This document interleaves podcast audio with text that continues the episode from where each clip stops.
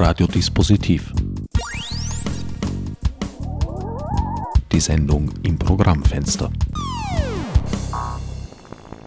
Willkommen bei Radiodispositiv. An den Mikrofonen begrüßen euch diesmal mein Sendungsgast Richard Schubert und der unvermeidliche Herbert Gnauer. Hallo.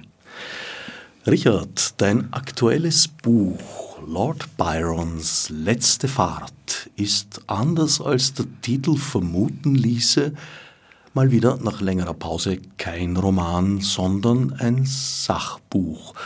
Allerdings ein äußerst vielschichtiges, buntes, turbulentes. Ich würde sagen, es ist so etwas wie ein 4D-Wimmelbild des griechischen Unabhängigkeitskrieges. Ein Buch, das sehr viel von Mystifikationen erzählt, von Projektionen, von Erfindungen, von Begriffen und allem Möglichen. Das beginnt schon mal mit der Person von Lord mhm. Byron.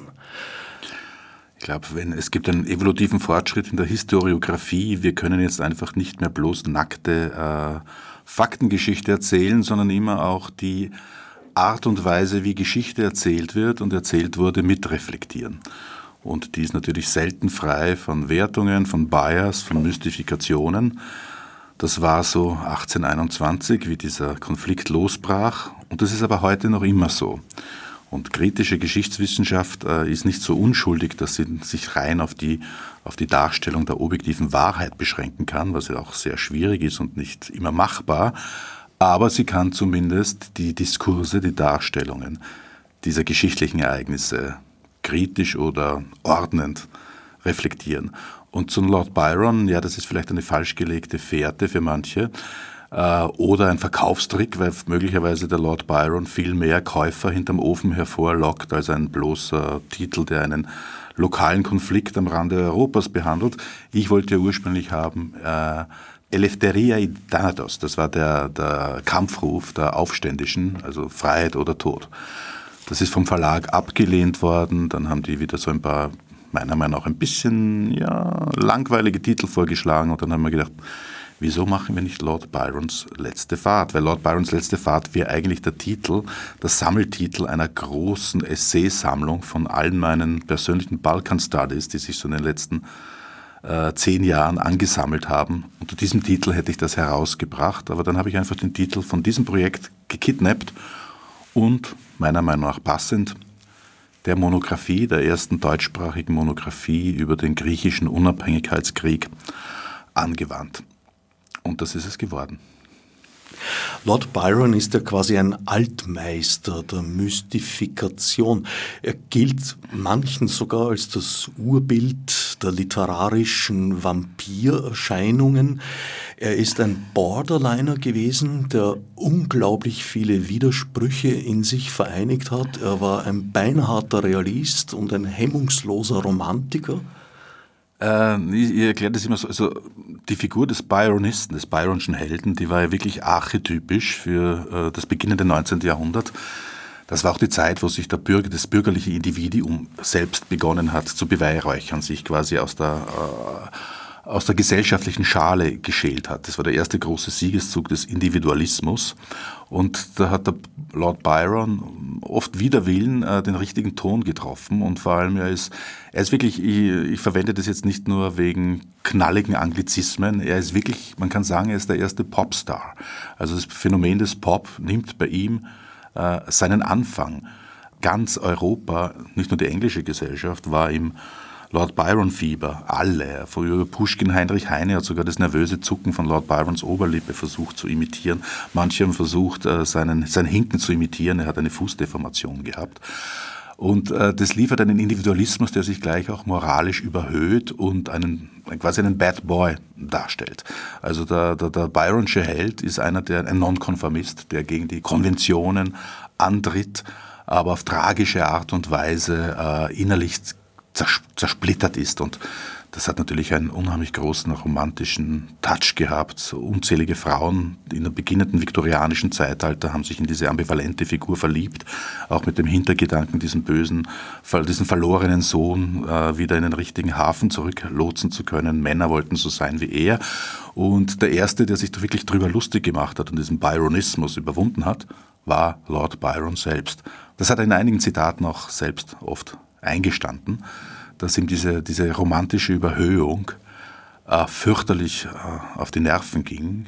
Und er kommt ja eigentlich aus einer älteren Tradition, aus einer britischen Tradition des 18. Jahrhunderts, eher einer aristokratischen, aufgeklärten, die eher nicht zu dem Gefühlsüberschwang äh, anhängt, sondern einer Gedankenlyrik, einer gewitzten. Die kommt aus der Tradition von Pope, Swift, Sheridan, hat aber nebenbei natürlich, er war noch sehr jung, auch seine Selbstmystifikationen als, als Leidender äh, in der Levante und für seinen Reisen. Und das ist dann als sein erster großer Erfolg, Child Harold's Pilgrimage, auf den Markt gekommen. Sein, sein, er wollte das ursprünglich seinem Verleger gar nicht geben. Aber der wollte die Gedichte nicht haben, die ihm gefielen. Dann hat ihn gefragt, sein Verleger Dallas hieß der, haben Sie noch ein, was anderes? Und dann habe ich gesagt, ja, es gibt so ein Gekritzel, so ein Zeug, das ist nicht besonders gut, aber wenn Sie das haben wollen, Sie können Sie es einmal anschauen. Und dann hat der Verleger gesagt, das ist genau das, was wir haben wollen. Also er hat den, den Spirit der Zeit erkannt und ja, da hat er dann irgendwann mal Lord Byron seinen berühmten Spruch getan, ich wachte auf und war berühmt. Er hat kokettiert mit, den, mit seiner Berühmtheit, seinem Image äh, und gleichzeitig war er auch sein Opfer. Er hat ihm auch auf jeden Fall misstraut, würde ich mal behaupten. Und er hat sich eigentlich seinen direkten Antipoden als Mitspieler gesucht. Lord Byron ist undenkbar ohne die anderen zwei Personen dieser Ménage à trois, Shelley. Shelley und Trelawney. Trelawney ist auch eine sehr interessante Figur. Trelawney ist der, der klassische intellektuelle Groupie. Der hat sich da irgendwie eingeschwindelt in den, in den Poeten- und Künstlerkreis in Pisa. Shelley, äh, Shelley ist der gutmeinende, äh, idealistische Frühsozialist. Byron ist eher der aristokratische Bürgerschreck. Und der Trelawney ist äh, eine, die interessanteste Figur vielleicht, weil auch sogar die lächerlichste. Der hat sich versucht an, an Byron. Es gibt diesen Typus des Fans, der sich der die Gesellschaft seiner, seiner Angebeteten sucht und sich dann wie eine Kletterpflanze an ihnen emporrankt, um sie irgendwann mal zu ersticken. Und äh, Trelawney hat sein großes Vorbild Byron sehr gehasst und in Griechenland hat er dann die Gelegenheit ergriffen, byronischer als Byron zu werden und ist natürlich dort jeden Banditen auf den Leim gegangen, der an das Geld von Lord Byron und den englischen äh, Greek Philhellene Committee herankommen wollte und ist dort dann wirklich zu einem, ja, zu einem Teufelskerl, zu einem über, über alle gesellschaftlichen Konventionen sich hinwegsetzenden, edlen, bodenständigen Banditen gereift. Das heißt, er hat sich an Massenmorden an muslimischer Bevölkerung beteiligt und so weiter. Wobei meine Dreierkonstellation als dritte Person ja eigentlich Mary Shelley gesehen hätte. Trelawney ist, naja. Ah, ja, weil die Mary Shelley war höchstens ein bisschen in den Alexandros Mavrokordatos verliebt, hat aber jetzt für die, für die griechische Sache jetzt nicht so eine wichtige Rolle gespielt. Shelley war ja wirklich, der hat ein, ein sehr bekanntes Versgedicht geschrieben, Hellas, äh, zu Beginn des Ausbruchs des Unabhängigkeitskrieges und das war auch sehr, sehr, sehr emblematisch für den ganzen Konflikt. Und der war eigentlich der glühendste Philhellene. Byron war gar nicht so ein glühender Philhellene. Der, das war wie Strohfeuer. Dem ist natürlich auf die Nerven gegangen, aber er, er ist da in Italien gesessen, ein bisschen gelangweilt mit sich selbst, Enoi, ein bisschen verfettet und wollte noch einmal große Taten vollbringen. Und dann hat er sich doch noch in die Wirren des griechischen Unabhängigkeitskrieges hineinziehen lassen. Womit wir mal für Byron kurz zumindest vorübergehend Pause machen. Im Buch ist es genauso. Er kommt am Anfang kurz vor, um dann eigentlich nur noch in seinem Schatten und in seiner indirekten Wirksamkeit präsent zu sein und dann, naja, über der Hälfte des Buches, ich glaube, es ist seit 334 ungefähr, gibt einen Löffel ab. Wieder zu erscheinen, zunächst ja. und dann den Löffel abzugeben, jawohl. Ja. Er ist also ein privilegierter Nebendarsteller, sagen wir so aber er hat eigentlich, er, ist, er steht wirklich emblematisch für den Philhellenismus, in, weil er eben der berühmteste westliche Teilnehmer war an diesem Aufstand. Die Erfinder des Griechentums und Erfinderinnen selbstverständlich waren auch beteiligt. Weil Griechentum in diesem Sinn gab es ja eigentlich vor allem in den Studierstuben und äh, auf den Schreibtischen der mhm. Diversen Poeten und Poetinnen. Ja, mit Griechentum, da muss man unterscheiden. Ähm, diese, diese große Anteilnahme am, am Schicksal der aufständischen Griechen wäre nicht möglich gewesen durch die verschiedenen klassizistischen Moden, die wieder seit Mitte des 18. Jahrhunderts neu äh, aufgeflammt sind, auch im Zusammenhang mit dem athenischen Demokratieideal. Das muss man auch immer sehen im Zusammenhang mit einer antifeudalen äh, Semantik. Und äh, wenn das erstens einmal, wenn das nur ein Aufstand von irgendeinem Balkanvolk gewesen wäre, hätten sie nie diese Publicity gehabt. Und wenn es auch nur ein republikanischer Aufstand gewesen wäre, so wie es zur selben Zeit in Italien und in Spanien etliche gegeben hätte, hätte auch nicht die gesamte westliche gebildete Bürgerwelt, man, muss man sich vorstellen, das war damals der erste Siegeszug der Zeitungen, das war wirklich auch eine mediale, ein medialer Krieg ist da geführt worden.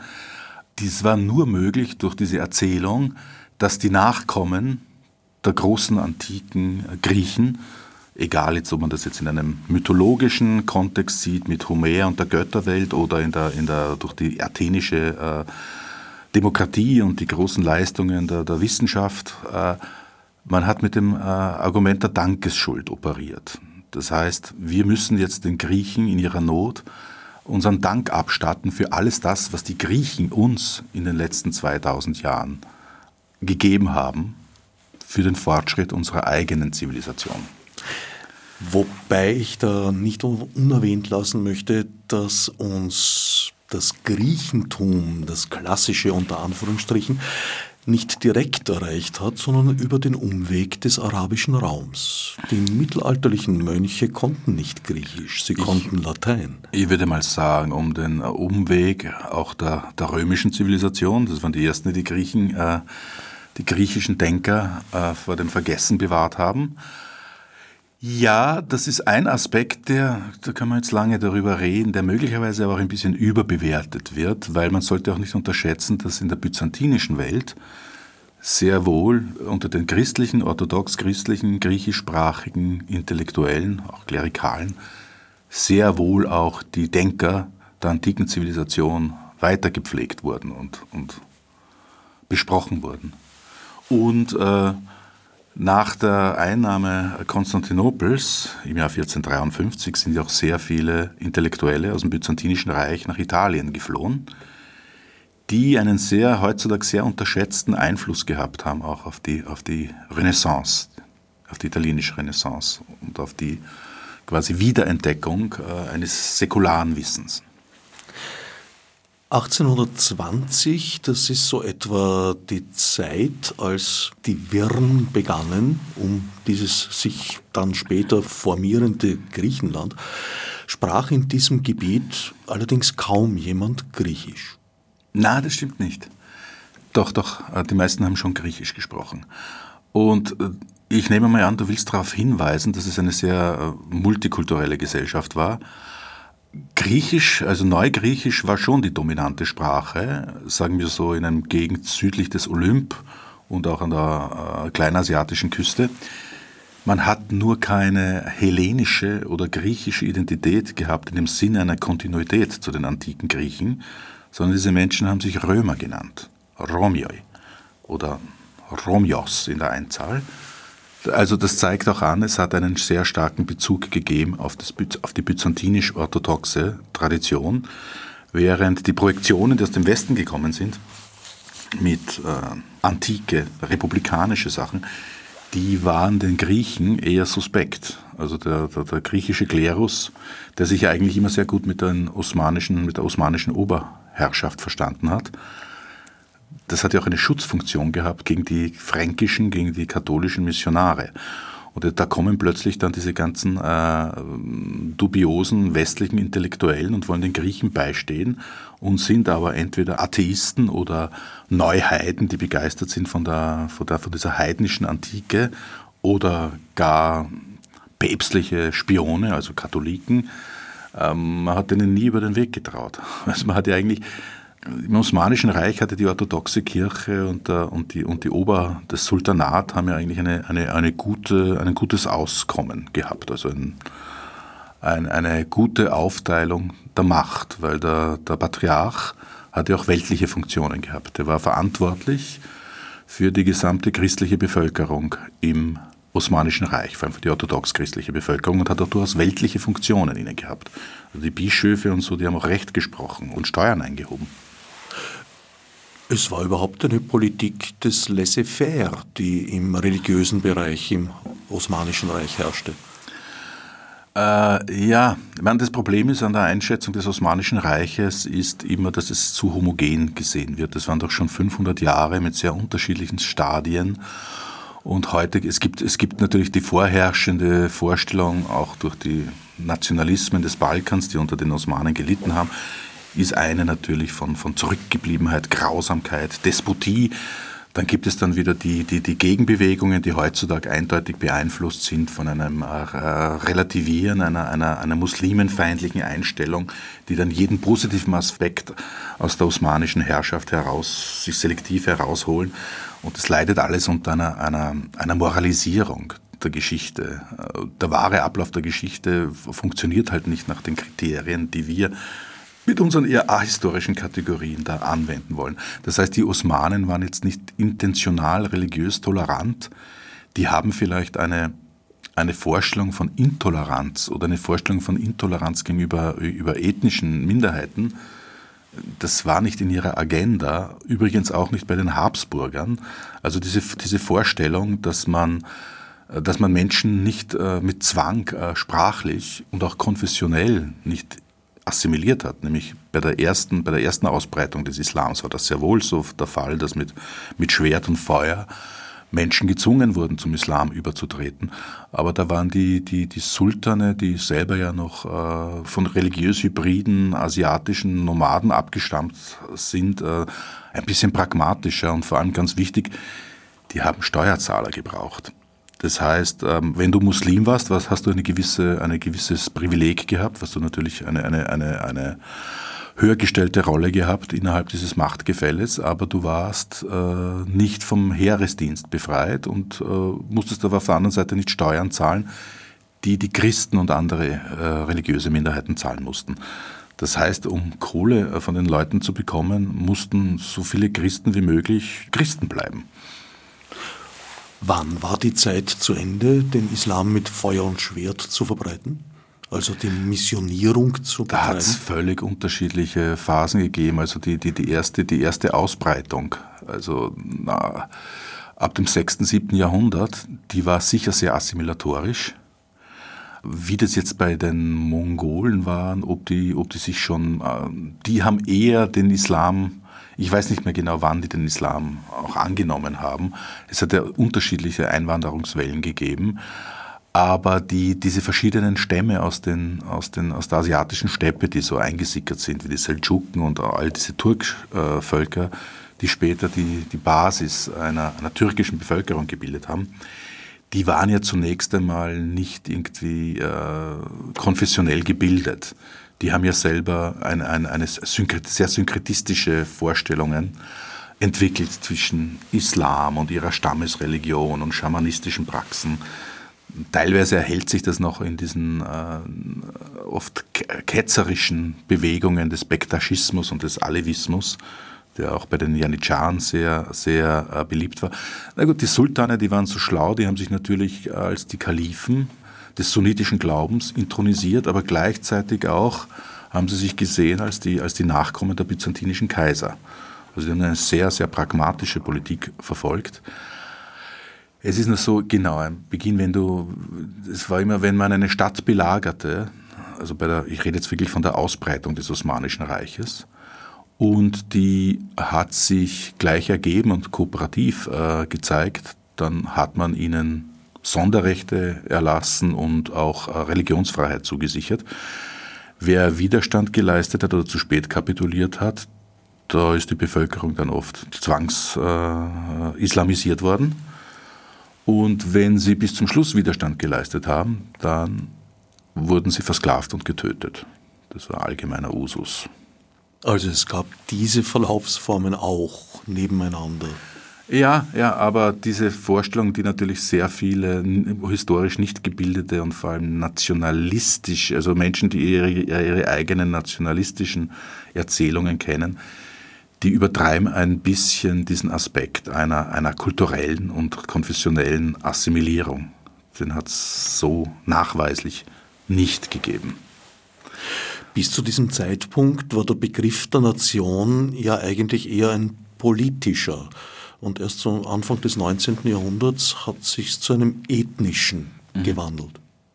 Ja, das ist ja so das Witzige, äh, welche völlig unterschiedlichen Vorstellungen und Projektionen in, in westlichen Diskursen, bei den Philellenen, in den Medien, da in diesen griechischen Fall hineinprojiziert werden. Das sind ja völlig unterschiedliche Ideologeme, die eigentlich einander bekämpfen müssten, was sie auch oft getan haben. Dann, es hat sehr viele Duelle gegeben unter den Philhellenen, die teilgenommen haben. Zum Gaudium der Griechen, die das nicht verstehen konnten, dass man sich auf zehn Schritt gegenseitig das Hirn aus dem Kopf bläst.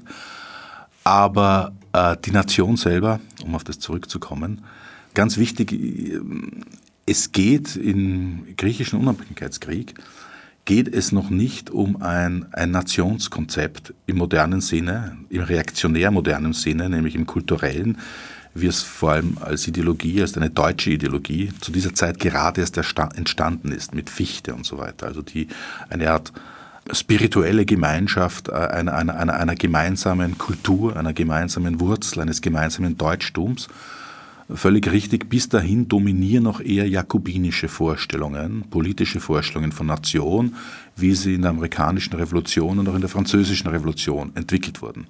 Also die ganz wenigen Intellektuellen und Politiker, also wirklich eine tiny Schicht, die eh erstaunlich viel Einfluss gehabt haben in Anbetracht der chaotischen Verhältnisse dort, die haben eher ein, ein modernes politisches Verfassungsmodell entworfen, die Vorstellung von einer, von einer auf Sprache gegründeten gemeinsamen Greekness, das ist etwas, was überhaupt erst und auch im restlichen Europa und am Balkan speziell erst ab der zweiten Hälfte des 19. Jahrhunderts wirklich virulent wird. Es gibt zwar auch Nationalismusforscher, die von einer konfessionellen Nationalismus sprechen, also immer dort, wo es noch kein starkes Bürgertum gegeben hat, das in Ablehnung der, der religiösen Dominanz ein, ein, ein, ein säkuläres Nationsbewusstsein, weil im Grunde genommen ist die Vorstellung auf einer gemeinsamen Sprachgruppe diese Res Publica zu begründen, ja auch eine, ein, ein Modernisierungsschritt weg von dieser rein konfessionellen Identität, die immer auch mit einer Feudalmacht in Zusammenhang war. Das passiert alles erst gegen Ende des 19. Jahrhunderts und in Griechenland in Griechenland hat sich das bis weit ins 20. Jahrhundert noch nicht wirklich in der Bevölkerung durchgesetzt die Vorstellung, ein Romios zu sein, das muss man sich einmal vergegenwärtigen, heißt auch, dass man einen orthodoxen, der albanischer Muttersprache ist oder slawischer, damals bulgarischer Muttersprache ist, dass man den jetzt nicht als einen ethnischen, als das ethnisch andere wahrnimmt, währenddessen man einen katholischen griechischsprachigen, einen Frangos oder einen Latinos, der gehört nicht zu dieser Kategorie. Und der Beweis dafür, dass sich das selbst 100 Jahre nach dem Unabhängigkeitskrieg, dass es noch immer eine, eine konfessionelle Vorstellung von, von Griechentum, also ich nenne das äh, Romi, nicht LNS, das Hellenische, das ist das, was eigentlich aus dem Westen, dieser Staatsmythos einer, einer, einer Kontinuität zur griechischen Antike, das ist von oben aufgepfropft worden und hat sich langsam ausgebreitet über Medien und so weiter. Aber der Umstand, dass bei diesem fürchterlichen Bevölkerungsaustausch 1924 nach dem äh, griechisch-türkischen Krieg, dass griechischsprachige Muslime in die Türkei geschickt wurden und türkischsprachige Orthodoxe nach Griechenland geschickt worden, ist ein klarer Beweis dafür, dass dieses moderne Konzept, was eine Sprache spricht, ist ein Volk, sich selbst damals noch nicht wirklich durchgesetzt hat.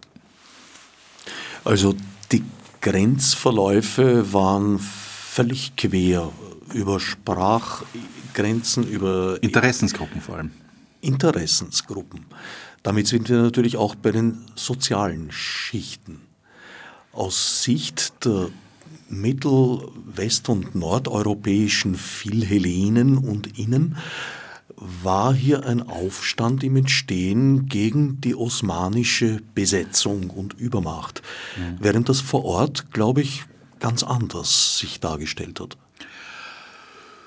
Also jede politische Bewegung, die anti-osmanisch eingestellt war, hat beim Volk immer natürlich mit dem, mit dem religiösen Dünkel gegen die Ungläubigen zünden können. Umgekehrt war es genauso. Bei den Vergeltungsmaßnahmen hat man einfach, ich sage das jetzt so, den Mob auf die ungläubigen Christen losgelassen, um plündern zu können. Also Religion ist im Grunde genommen pragmatisch dann immer auch die Möglichkeit, eine Grenze, eine ethnische Grenze festzulegen, die im Ausnahmezustand eines Krieges äh, jegliche, jegliche äh, Scheu, sich des Privatbesitzes seines Nachbarn und seines Lebens zu bemächtigen, ausschaltet. Die Vorstellung war die, diese schöne romantische und ein bisschen kitschige Vorstellung, eine Res Publica, ein gemeinsames, geknechtetes Volk steht trotz aller inneren Widerstände, das ist eigentlich die, das ist die nationale Erzählung von jedem dieser Mythen, wird unterdrückt und steht in einem hält diese Unterdrückung nicht mehr aus und steht in einem gemeinsamen heroischen Kampf, wo auch die sozialen Unterschiede dispensiert werden und tut seine Unterdrücker, seine Fremdherrscher abschütteln. Äh, die Frage ist, ob je ein griechischer oder ein, ein, ein, slawischer Bauer auf dem Balkan sich darum geschert hat, ob sein Feudalherr oder sein Pascha, der ihm äh, auf, der, auf dem Knack gesessen ist, äh, ob es dem wichtig war, welche Sprache, ob, er, ob, ob der eine gleiche oder eine fremde Sprache spricht. Also wir müssen auch unsere, unsere sehr simplifizierten und, und sehr ideologischen Vorstellungen vom Prinzip des Fremdherrschers einmal äh, durchdenken. Äh, Im konkreten Fall Erstens einmal, Eric Hobsbawm hat ja schon gesagt, kein einziger beteiligter Bauer war Patriot. Man kann sagen, zum Beispiel der berühmte Aufklärer äh, Adamantios Korais, der in Paris gesessen ist, hat ständig gemeint, dieser Aufstand sei viel zu früh gekommen, weil einfach der Bildungsgrad der Bevölkerung noch nicht groß genug war, um diese gemeinsame Sache zu implementieren im Bewusstsein dieser Menschen. Und unabhängig jetzt von den unzähligen falschen und, und, und divergierenden Projektionen, die der Westen auf diesen Aufstand äh, angelegt hat, muss man mal schauen, welche unterschiedlichen äh, Motiv- und, und Interessenslagen in Griechenland gegeben hat. Es hat, wie gesagt, diese kleine äh, Schicht von westlich gebildeten Intellektuellen gegeben, die eher ein modernes, westliches, republikanisches Modell, denen ist es zumindest gelungen, eine sehr moderne Verfassung aufzusetzen, die aber nur auf dem Papier gestanden ist. Die hat in den zehn Jahren dieses anarchischen Krieges auch keine wirkliche Virulenz gehabt. Dann hat es mit den Ypsilantis-Brüdern, hat es äh, die äh, unter Filiki Iteria, das ist eine Geheimgesellschaft, die haben eher eine, eine postbyzantinisch-zaristische äh, Variante getroffen. Also es geht, geht nicht darum, jetzt nur dieses Gebiet, das westliche Menschen als, als Hellas empfinden, das hat ja überhaupt keine Bedeutung gehabt für ein byzantinisches Reich. Das ist ja nur für, für, für, für antike Schwärmer oder, oder Philologen interessant als, als griechisches Territorium. Wenn die, wenn die gewusst hätten, dass sie nur diese Ziegenweiden von der Peloponnes und von, von Rumeli befreien würden, dann hätten sie den Aufstand gar nicht gewagt. Es hätte am Anfang ein panbalkanischer Aufstand werden sollen und man wollte nichts mehr als Konstantinopel als Istanbul wieder zu Konstantinopel zu machen, auch mit Plänen eines Massenmordes an der muslimischen Bevölkerung dort. Dann hat es auf der Peloponnes hat es eine Großgrundbesitzerklasse gegeben, also die Bauern dort sind nicht weniger direkt von osmanischen Würdenträgern unterdrückt worden, sondern von, von einer, einer landbesitzenden Oberschicht, den sogenannten Primaten, die auch Steuerpächter waren und den, den, den Getreideexport kontrolliert haben die haben plötzlich gemerkt, dass jetzt, da, da ist jetzt was im Schwange und haben natürlich versucht, ihre Privilegien zu erhalten und sind auf die Seite des Aufstandes gegangen. Die großen Gewinner waren die Warlords, das waren die Kläften, das waren eine Banditengesellschaft, die nicht nur die wirklich am ganzen Balkan mehr ist als nur Outlaws, sondern die sind ein wirklich äh, bedeutendes Konstituens einer, einer balkanischen Gesellschaft. Also über 10 Prozent der Bevölkerung waren freie, waffentragende Heute würde man sagen Banditen. Manchmal waren sie auch Ordnungsmächte für die Osmanen, die sogenannten Armatolen. Und die haben ihre Banden gehabt und die haben, die Klügeren von ihnen haben gelernt, äh, diese neue, diese neue Diktion diese, äh, zu übernehmen von Heimatland und einer gemeinsamen griechischen Sache. Die wollten im Grunde genommen zuerst einmal plündern und auch ein eigenes Territorium für sich in Anspruch nehmen, so wie ihr Vorbild Ali Pascha von Janina an dessen Hof ja auch viele ihre Ausbildung erfahren haben und wollten eigentlich nur eigene feudale Domänen abstecken. Dann hat es die Interessen der Inselparteien gegeben, das waren die Unternehmer der albanischsprachigen Inseln Hydra und Spetses, die während der napoleonischen Zeit zu sehr viel Wohlstand gekommen sind. Nach der Kontinentalsperre äh, ist plötzlich wieder bergab gegangen. Es hat fürchterliche soziale äh, Widersprüche gegeben innerhalb des Inselgefüges. Da war dieser Aufstand im letzten Augenblick ein eine praktische Gelegenheit, die inneren Konflikte nach außen zu tragen, auf einen äußeren Feind und sich wieder der Piraterie zu befleißigen, indem man einfach ja, jedes osmanische Schiff überfallen kann und sich dessen Ladung aneignen kann. Ebenso wie die Philhellenen eine einheitliche griechische Bevölkerung fantasiert haben, geschah das auch umgekehrt. Also da gab es diesen Sammelbegriff der Franken, mhm. der eigentlich alles bezeichnet hat, was jetzt... Kommt noch aus der, aus der Zeit der Kreuzzüge. Also aus der großen Zeit des, des sagen wir so, mediterranen Globalismus, wo man eigentlich jeden Westler, der nicht orthodoxen oder muslimischen Glaubens war, als, als Franken bezeichnet hat. Aber als Frangos sind auch, wie gesagt, katholische Griechen bezeichnet werden, zum Beispiel die, die Bewohner der Inseln Syros und, und Tinos und manchmal sogar die Bewohner der, der Ionischen Inseln, die unter, lange Zeit unter venezianischer Herrschaft waren. Also oft ist einfach ein Grieche, der sich in westlichen Stil gekleidet hat, konnte schon ein Frangos sein. Ein Franke, ja. Aber manchmal hat man sie, manchmal hat man dann schon besser unter, unterscheiden und differenzieren können. Man hat den Engländer und den Franzosen. Man hat dann schon unterschiedliche Begriffe dafür verwendet. Also Franken war eigentlich eine Sammelbezeichnung. Wer waren nun diese Philhellenen, die ein Interesse daran hatten, diesen griechischen Freiheitskampf zu unterstützen? Zu einem Zeitpunkt, wo in Teilen Europas der Neoabsolutismus, die Änderungen der französischen Revolution wieder rückgängig zu machen suchte und sehr oft auch das nationale Interesse eben dieser Freiheitsbestrebung auf dem Balkan völlig zuwiderlief, weil England zum Beispiel äh, starke Handelsbeziehungen hatte mit dem Osmanischen Reich. Es hat, es, es, es, hat keine, es hat keine europäische Macht gegeben, die diesen Aufstand und seine Regierung anerkannt hätte.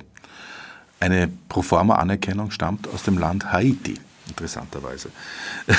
es, äh Bei Haiti könnte vielleicht die Tatsache, dass es lange Zeit Französisch war, eine Rolle gespielt haben. Ja, ja, genau das schreibt ja auch der damalige Präsident, dessen Name mir jetzt natürlich nicht einfällt, an den Adamantis Korais, den berühmtesten Aufklärer, den griechischen in Paris, in einem, in einem also es, es, hat da keine offizielle Anerkennungsnote gegeben, aber dieser Brief, den der Präsident an den Adamantis Korais geschrieben hat, mit seiner absoluten Solidarität für die griechische Sache und so weiter, gilt als eine Anerkennung.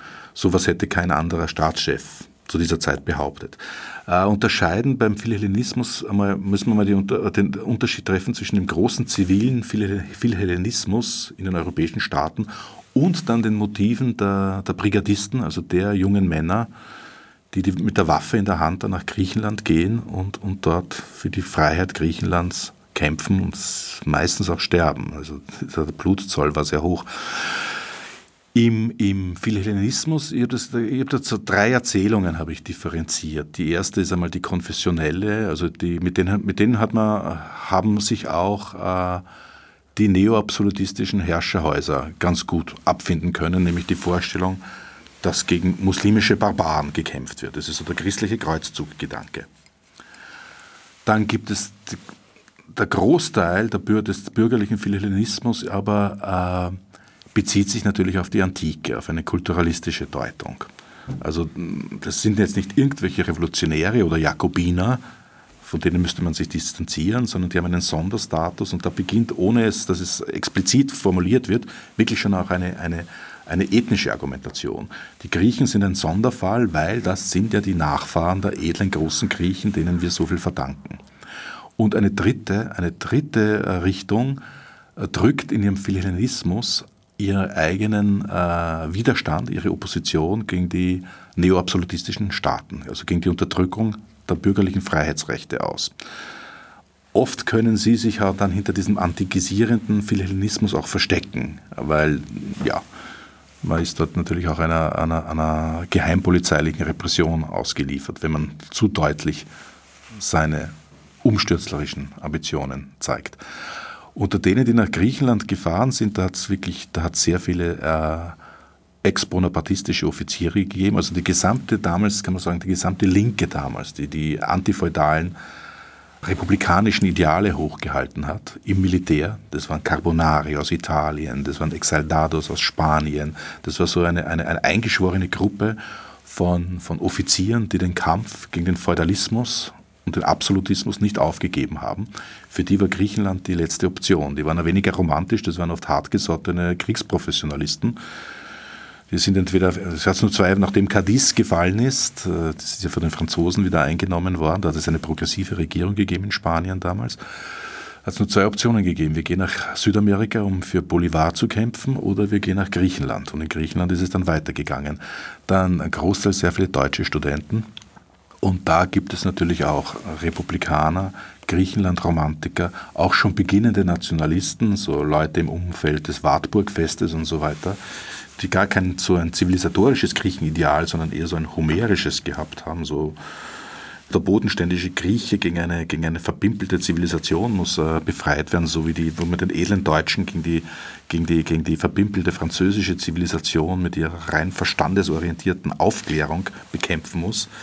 Das sind sehr viele Projektionen aus dem eigenen äh, Setting auch nach Griechenland reingetragen worden. Und natürlich unheimlich viele Adoleszente, Spinner, Abenteurer, Narzissten, Hochstapler. Da gibt es eine ganze Legion. Also es ist ein sehr bunter Haufen gewesen mit sehr schrägen und oft sehr witzigen Biografien. Gemeinsam war ihnen allen der Kulturschock, den sie erlitten, als sie miterlebt haben, was in Griechenland tatsächlich vor sich ging. Ja, ja. Ja, natürlich. Also wer, wer, wer mit irgendwelchen Vorstellungen von, von edlen antiken Griechen, die schon in der Antike natürlich nicht so edel waren, wie sich das die deutsche Historiografie oder, oder Literatur vorstellen wollte, wer dann wirklich mit einer wilden, archaischen, orientalischen Welt, die noch dazu gerade im Kriegszustand ist und mit den fürchterlichsten Phänomenen wie, wie Hungersnöte, äh, Raub, Krieg, jeder überfällt jeden. Es ist ein ständiger Bürgerkrieg gewesen dort. Weil, wie gesagt, aus, aus dieser Perspektive, diese vor allem deutschen Philellenen haben gerade erst, das war die erste Generation, die die Idee einer gemeinsamen ethnischen deutschen Sache in ihren Köpfen gehabt haben. Und man ist natürlich davon ausgegangen, dass auch alle anderen sich befreienden Völker genauso funktionieren.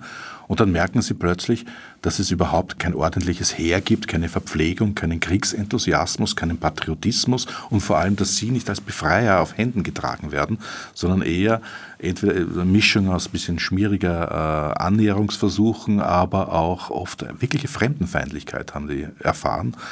Und viele haben draufkommen müssen, dass es diese einheitliche griechische Gesellschaft eben nicht gibt, weil jede Banditen, jede äh, Kläftenkompanie hat für ihre eigene Sache, für ihren eigenen Stamm gekämpft. Und man hat das, das gemeinsame Projekt war, die osmanische Oberherrschaft rauszuschmeißen aus dem Land und ihren Besitz zu ergreifen. Und dann hat es halt noch eine kleine Schicht von Politikern gegeben, die versucht haben, dieses Gefüge in einen modernen Staat umzuwandeln am Anfang sehr erfolglos. Es war im Endeffekt dann ein jeder gegen jeden auf allen Ebenen.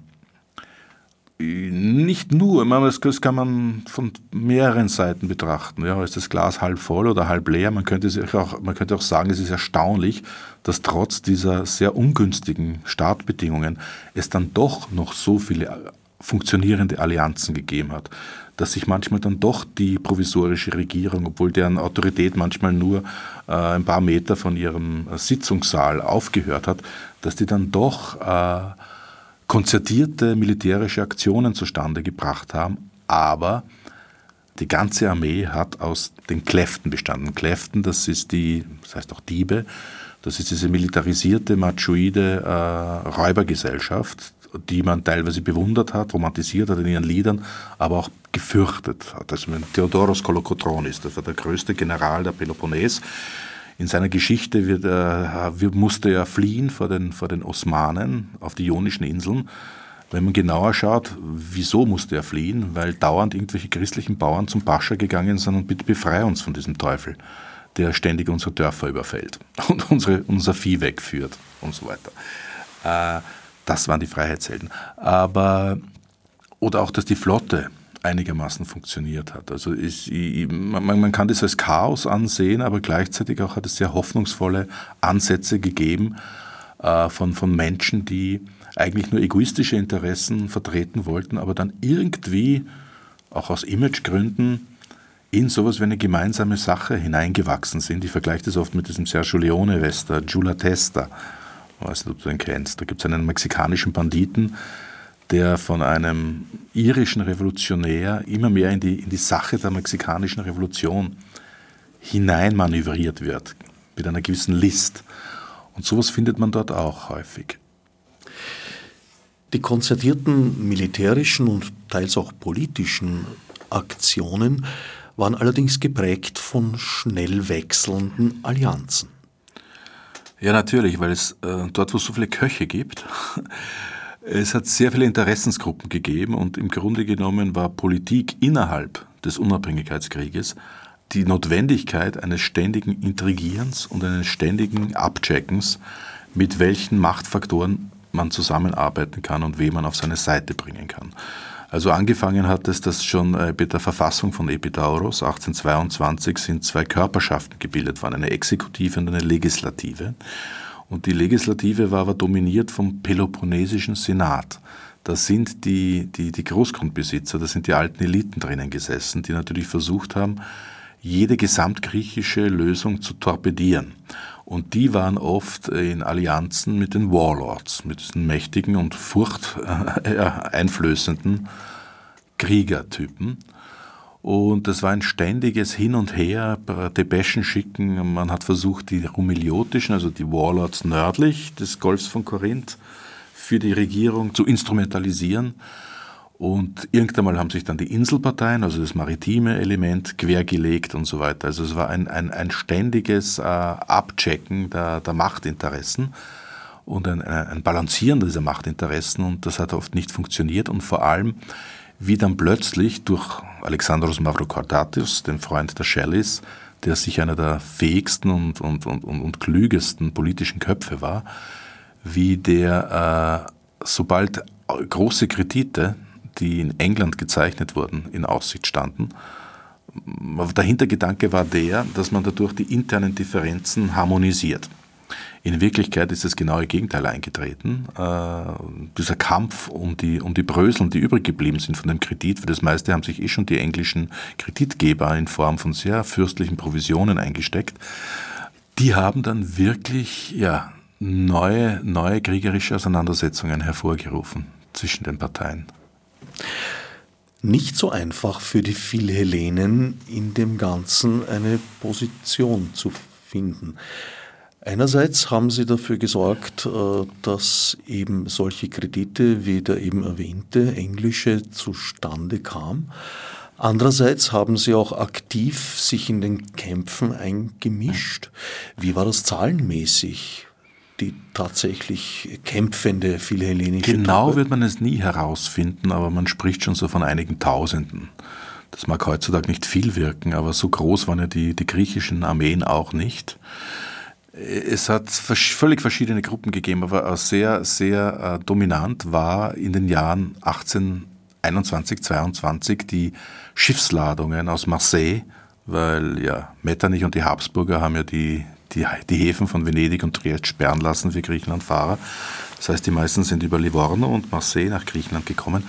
Das waren meistens größtenteils, wie gesagt, neben den bekannten Offizieren und, und Professionalisten, die auch versucht haben, in einer griechischen Armee, die auch nicht existiert hat, wirklich zu avancieren, Handwerker, Intellektuelle, Schwärmer. Also wirkliche äh, sympathische, äh, realitätsferne Idealisten, die dort hingekommen sind. Und äh, ich habe damals, äh, wie ich das erste Mal recherchiert habe, ich muss hinzufügen, ich habe ja schon in den, im Jahr 2010 einen 900-seitigen Philhellenen-Roman geschrieben, der aber noch nicht veröffentlicht wurde. Und aus dieser Zeit, davor stammt ja meine, eigentlich meine Hauptbeschäftigung mit dem Thema. Und da bin ich wirklich in die Bibliotheken gegangen. Mittlerweile gibt es ja alles schon auf Google Books und habe äh, Autobiografien bzw. Erlebnisse von Griechenland-Rückkehrern, also von Brigadisten, die überlebt haben und die nach Deutschland, teilweise Frankreich zurückgekehrt sind. Geld brauchten natürlich und dann das, die Öffentlichkeit war natürlich gierig nach diesen Abenteuerberichten, ihre Erinnerungen niedergeschrieben haben. Und diese Erinnerungen waren so enttäuschend, dass sie von der philhellenischen Öffentlichkeit die, die, zuerst einmal die Demütigung in Griechenland und dann die Demütigung nach dem Heimkehren die wurden als Hochstapler und als Lügner abqualifiziert, während äh, Menschen, die erfundene und sich selbst preisende, idealisierende Geschichten auf den Markt brachten, ja, die hatten die Gunst der Philhellenenvereine, der Intellektuellen und der, und der Öffentlichkeit. Und äh, ich habe selber damals gesucht nach, nach naiven, äh, vielleicht ein bisschen völkisch denkenden Deutschen und so. Ich muss sagen, es ist unheimlich interessant gewesen, diese 20 Berichte zu lesen, diese 20 Bücher. Da könnte man einmal ein Lesebuch auch zusammenstellen, weil das sind Texte, die kennt fast niemand. Auch die, auch die gesamte Fachliteratur, außer dem William St. Clair, der ein Buch über die Philhellenen geschrieben hat, die missachtet diese Quellen. Und die Art und Weise, wie nüchtern und, und, und gebildet diese jungen Menschen die griechischen Verhältnisse schildern, gar nicht so rassistisch, sondern einfach nur enttäuscht, das ist schon bemerkenswert. Also man spürt dann so richtige, so richtige Reifesprünge durch die Härte der Lebensbedingungen und durch die Zerstörung ihrer, ihrer schwärmerischen Illusionen. Und das sind teilweise, natürlich ist auch viel schwülstiger Schwachsinn und oft äh, viele kompensieren ihren, ihren Kulturschock mit rassistischen Ausfällen gegenüber den Griechen, weil sie die Griechen ja noch immer als ein gemeinsames Volk wahrnehmen und deswegen auch denen natürlich bestimmte Charaktereigenschaften andichten. Es war damals die Zeit, dass man ja, dass es nicht nur homogene Völker gibt, sondern die sich auch durch ganz bestimmte Dispositionen, charakterliche Vor- oder Nachteile auszeichnen würden. Na, überhaupt nicht. Es waren sehr, oft sehr, sehr, sehr sachliche und, und, und nüchterne und, und desillusionierende Berichte, die halt wenig Erfolg am Markt gehabt haben. So wie heute wahrscheinlich. Du hast vorher schon angesprochen, es war die Zeit, in der sich Zeitungen, Medien, Printmedien gerade entwickelt haben. Also eine der frühen Bewährungsproben in dieser Thematik glorios vergeigt, indem ja. sie nicht geschrieben haben, was war, sondern das, was gelesen werden wollte.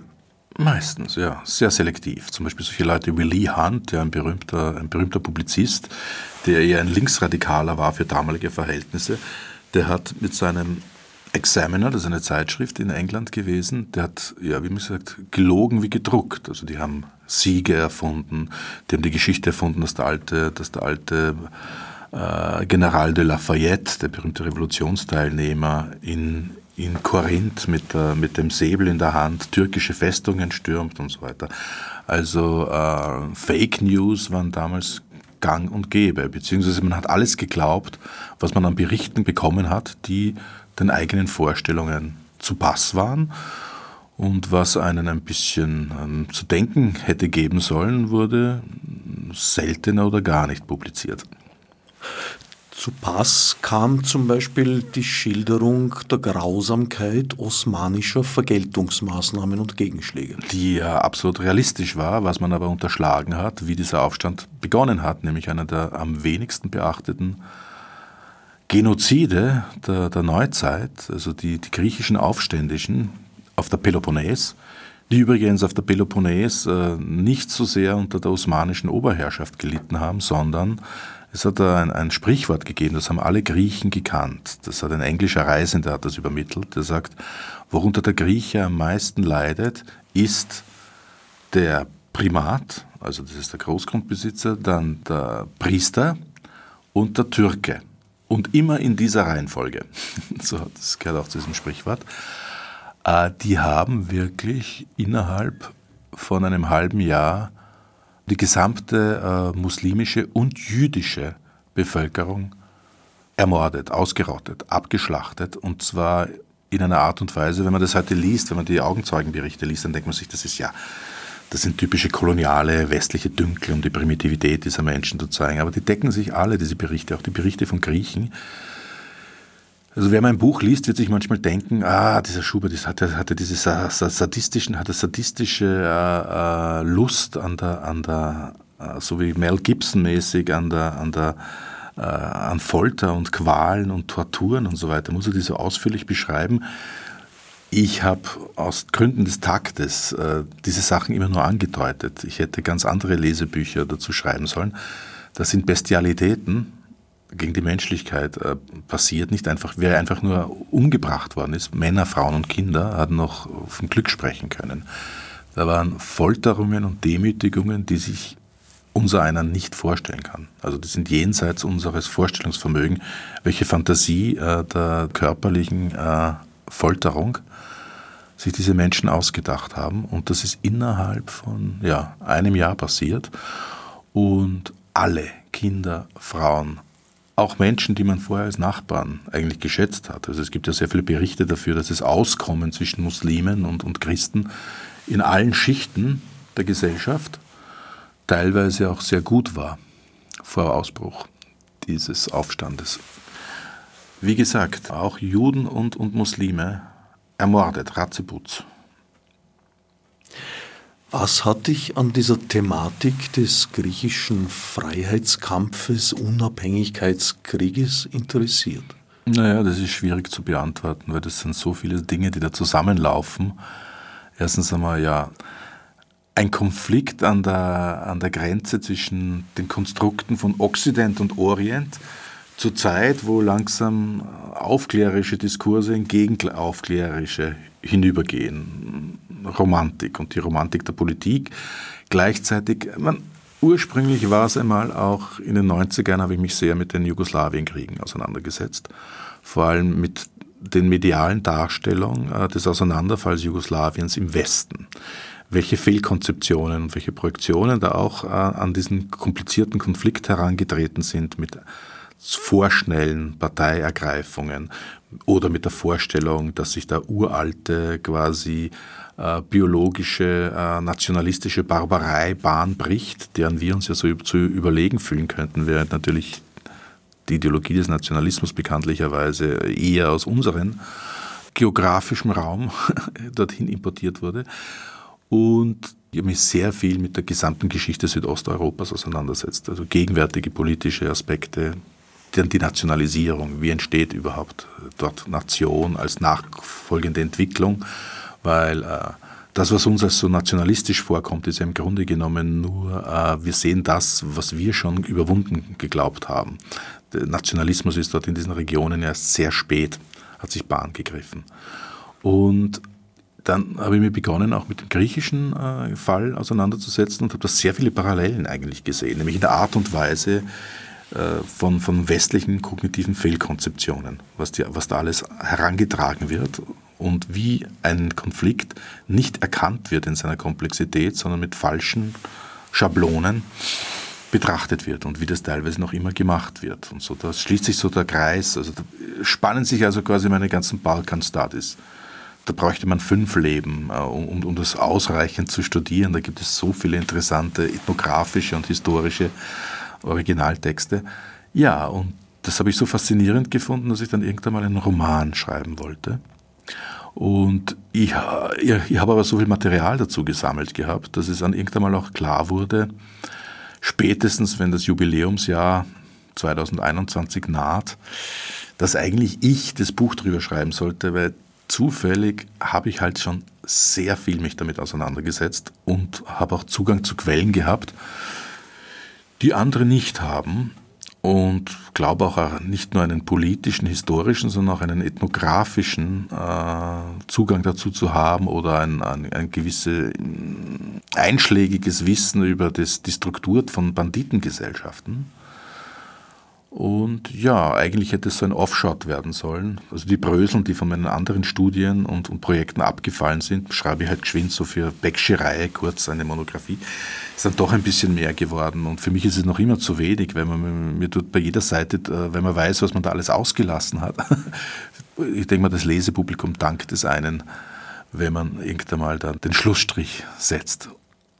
Wobei ich mir beim Lesen eher gedacht habe, gut, das ist jetzt eine Materialsammlung für Romane bis an dein schriftstellerisches Lebensende. Ja, man möchte sich ja nicht immer nur in einer, in einem geografischen Raum oder in einem Themenfeld äh, zurechtfinden, sonst wird man ja ein Fachtrottel.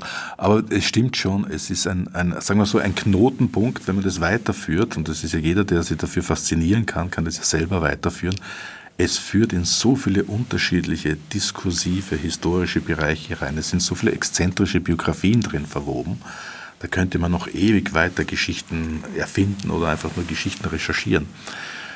Du beschäftigst dich ja nicht nur mit den Ereignissen, die tatsächlich stattgefunden haben, sondern erwähnst sehr oft auch die Dimension der nicht begangenen Wege, ohne da jetzt in ein plattes Was wäre wenn zu verfallen.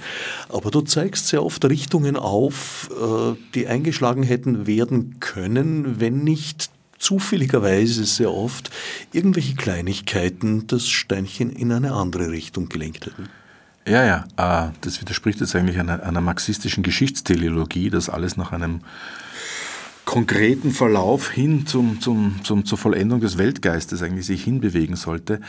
Äh, interessant ist natürlich, wir neigen natürlich schon dazu, die Geschichte so, wie sie sich entwickelt hat, dem eine gewisse Kohärenz, auch eine historische Kohärenz zu unterstellen.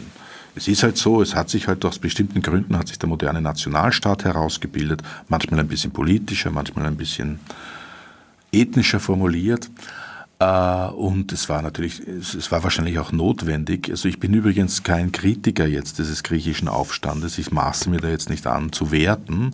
Tatsache ist, dass das Osmanische Reich wirklich auch dem, dem Tode geweiht war. Früher oder später hätte sich diese ja, Konkursmasse sowieso aufgesplittet. Nur wie sie es getan hat und ob dieser griechische Staat, der da frei geschossen worden ist, wirklich ein taugliches und ein, eine bessere Alternative zur, zur osmanischen Herrschaft war, hätte es sein sollen, aber es war dann, dann schon auch ein klientelistischer und korruptionistischer äh, Neofeudalstaat, der die anfänglichen republikanischen Hoffnungen lange Zeit nicht erfüllen konnte, wo zur gleichen Zeit dann im Osmanischen Reich äh, ein erstaunlicher Aufholprozess äh, demokratiepolitisch. Eine demokratiepolitisch ist ein bisschen schwierig in einem, aber zumindest äh, eine Art Partizipation der, der, der, der, ethnischen Minderheiten und der sozialen Gruppen. Es hat zum Beispiel durch den äh, Hattischere von Gülhane sind Bürgerrechte, also es ist sehr viel aufgeholt worden äh, in kürzester Zeit, was gerade erst äh, von den neoabsolutionistischen Regimen in Europa wieder abgeschafft wurde. Es wurden zum Beispiel Pressefreiheit wurde gewährt. Es wurde zum Beispiel die absolute Rechtsgleichheit aller Konfessionen 1856 im Osmanischen Reich. Und die wirtschaftlichen Zentren der Griechen waren halt eben nicht in diesem kleinen Gebiet, das wir heute Griechenland kennen, sondern die waren in Alexandria, die waren in Smyrna, die waren in Kidonis, die waren in Thessaloniki. Das waren alles noch äh, osmanische Domänen. Und die Entwicklung einer Bürgergesellschaft ist besser vorangegangen als in diesem freien griechischen Staat lange Zeit, der auch sehr provintionell empfunden wurde. Es war eine sehr bäuerlich geprägte Gesellschaft. Ja, mit den Bauern aber als den größten Opfern dieses Konfliktes. Sehr viele Bauern sind nach der Unabhängigwerdung äh, nach Thessalien ausgewandert, nämlich ins Osmanische Reich, was ja eigentlich ein ziemlich eindeutiges Verdikt ist gegenüber den Verhältnissen, die sie da erlebt haben. Also für den Großteil der Bevölkerung war es eigentlich ein zehnjähriger Albtraum und es sollte zwei Generationen dauern, schätzungsweise, bis er die ersten Früchte trug. Wie man das immer jetzt äh, qualifizieren will, das Früchte tragen, allerdings äh, es hat nicht zu einer, zu einer äh, Demokratisierung der Gesellschaft geführt, sondern zu einer Refeudalisierung. Ein ganz wichtiger Punkt ist, dass die Menschen äh, am Balkan weniger unter der Zentralmacht als unter dem Fehlen der Zentralmacht gelitten haben. Das Osmanische Reich ist ja ziemlich erodiert und es haben sich an allen Ecken und Enden haben sich äh, sind diese Sprünge, die da entstanden sind, sind durch Lokalpotentaten, durch selbsternannte Paschas, Warlords. Die haben die Bevölkerung unterdrückt. So wie ein Ali Pascha aus Janina. Und das war eigentlich einer der Stimuli für konzertierte Aufstände. Zum Beispiel auch das, die berühmte serbische Revolution, die ja auch dem Gründungsmythos des serbischen Staates zugrunde liegt, war ja ursprünglich kein Aufstand gegen den Sultan, sondern für den Sultan gegen die Janitschan-Garde in Belgrad. Hat sich dann ist natürlich das aus dem Ruder gelaufen und ja, irgendwann haben sie dann ihre eigene Filiale aufgemacht dort. Deswegen wollte ja der Sultan Mahmud auch er und, und, und sein, sein, ich glaube, es war sein Bruder oder sein Halbbruder, der Selim III., das sind die ersten Reformsultane, die haben ja sehr wohl gewusst, nach der französischen Revolution auch, dass sie den Staat reformieren müssen, modernisieren müssen, aber haben natürlich auf eine, sind auf eine starke interne Opposition getroffen. Das waren vor allem das, die Janitscharen-Korps und das war die muslimische Geistlichkeit. Und ganz plötzlich im letzten Augenblick beginnen die loyalsten Vertreter der eigenen Gesellschaft, denen man ja eigentlich sehr viel äh, Konzessionen gemacht hat, beginnen die Griechen einen, einen Aufstand. Das hat den Sultan sehr stark getroffen, wo, ob man jetzt diese grausamen Vergeltungsmaßnahmen da jetzt äh, in irgendeiner Art und Weise rechtfertigen will, davon will ich absehen. Dein Wimmelbild wird von zig handelnden Personen bevölkert.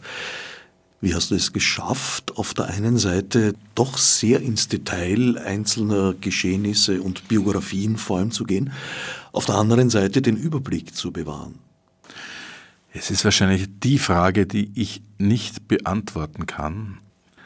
Es ist sehr schwierig auf jeden Fall gewesen, wenn man bedenkt, wie viele Leute und wie viele Fakten ich auch aussparen musste. Es kann jetzt jeder herkommen und sagen, wieso hast du das nicht erwähnt und wieso hast du den nicht erwähnt die Kriterien, nachdem man quasi einen Kassasturz macht oder sagen wir so einen, einen Anstellungsstopp für handelnde Figuren, die sind sehr, sehr schwierig. Und das, man ärgert sich auch, man hätte gerne über den mehr geschrieben oder über die. Zumindest ist es mir gelungen, in dieser von Testosteron strotzenden Geschichte von, von, von Männern und Schlachten auch ein sehr langes Kapitel über die Rolle der Frauen in der griechischen Revolution äh, einzuschleusen was ja sonst eher nicht der Fall ist. Und hat es ja auch interessante Figuren gegeben, wie von Frauen, die sich in, dieser extrem, in diesem extrem patriarchalen und auch brutalen Gefüge durchaus ihre, ihre eigenen Bahnen geschlagen haben. Die Thematik der Geschlechterrollen spielt in diesem Zusammenhang ja durchaus immer wieder eine recht überraschende Rolle. Wir sprechen hier auch äh, von einer Gegend, wo durchaus auch äh, Wechsel des sozialen Geschlechtes möglich waren, in einzelnen Fällen zumindest. Ja, ja, ja. Das gibt es in allen patriarchalen Gefügen, äh, vor allem dann, wenn es keine männlichen Nachkommen gibt.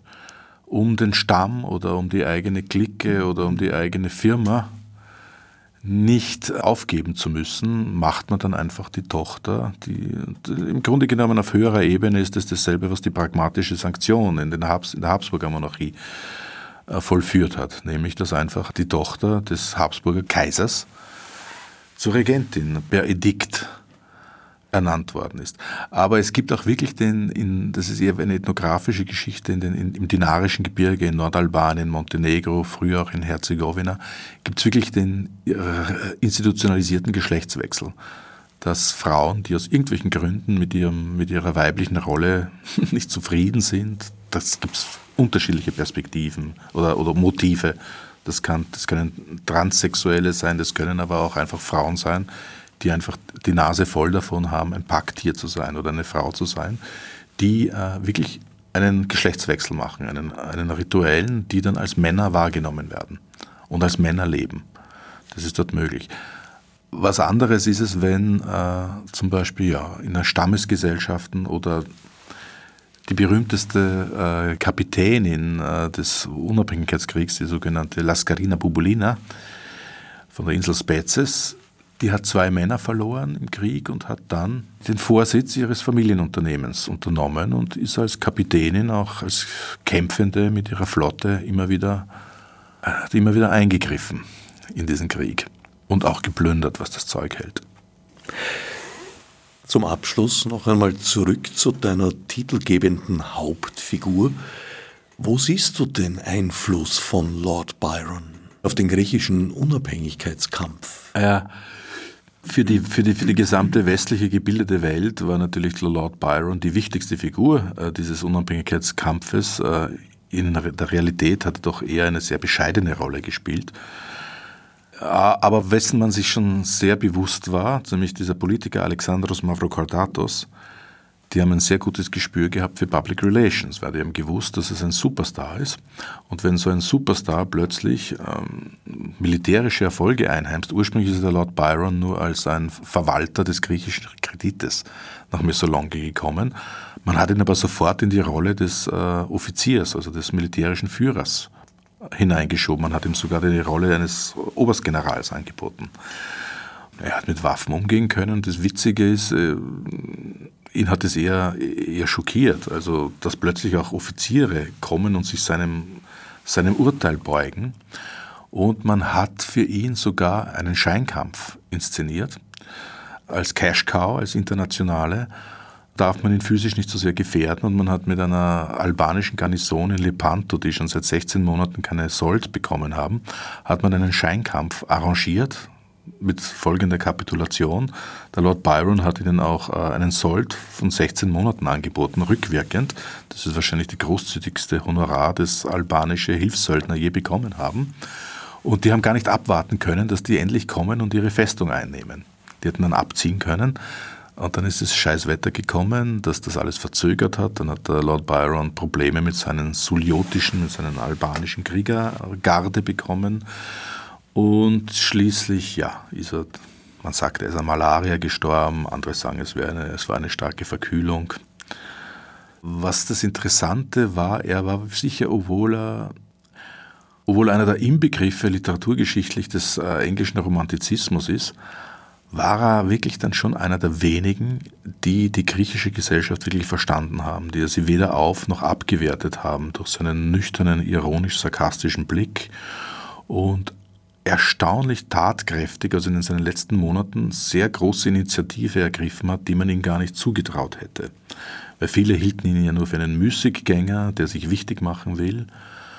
Also er ist so in seinen letzten Monaten, möglicherweise auch schon eingedenk seines eigenen Todes, zu Hochform aufgelaufen und hat, das sagen auch Historiker, die ihn gekannt haben, wie George Finlay, wenn er noch länger gelebt hätte, hätte er wahrscheinlich einiges dazu leisten können, die äh, streitenden äh, oppositionellen Parteien innerhalb der griechischen Sache zu einigen. Also er hat schon diese Autorität besessen.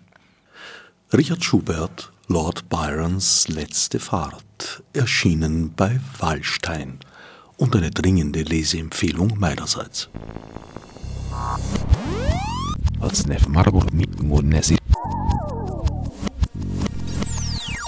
Fichte subsidiar